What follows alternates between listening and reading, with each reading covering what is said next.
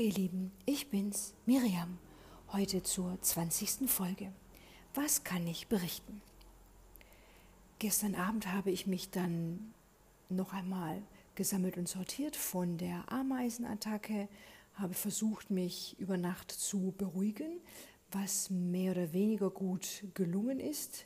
Der Schlaf war dann doch noch mal sehr unruhig ich habe immer wieder überprüft, ob im Bad auch alles in Ordnung ist. Daher war der Schlaf nicht ganz so erholsam und ich werde entsprechend früh heute auch schlafen gehen und das Ganze nachholen. Mein Highlight am heutigen Tag war in jedem Fall die Einheit zum Thema Yoga und Verletzungen. Das war sehr spannend, interessant auch zu hören, was haben die anderen zu erzählen, welche Erfahrungen haben sie auch gemacht mit sich selbst als Lehrer oder Lehrerin und auch mit Schüler und Schülerinnen.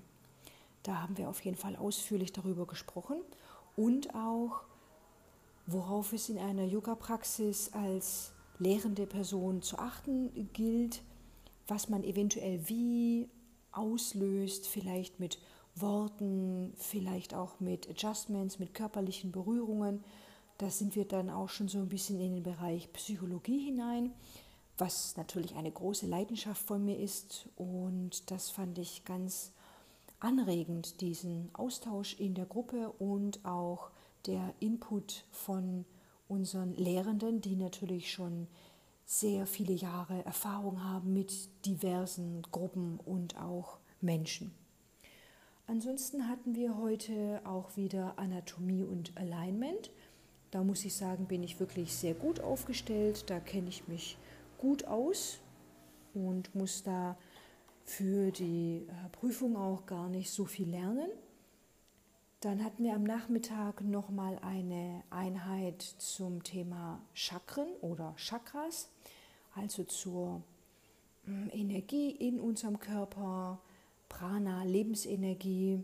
In diesem Bereich ist das Ganze angesiedelt. Da haben wir einen Vortrag dazu gehört und uns auch weiter ja, untereinander ausgetauscht, welches Wissen wir dazu schon haben, was eventuell auch jemand schon anders gelernt hat.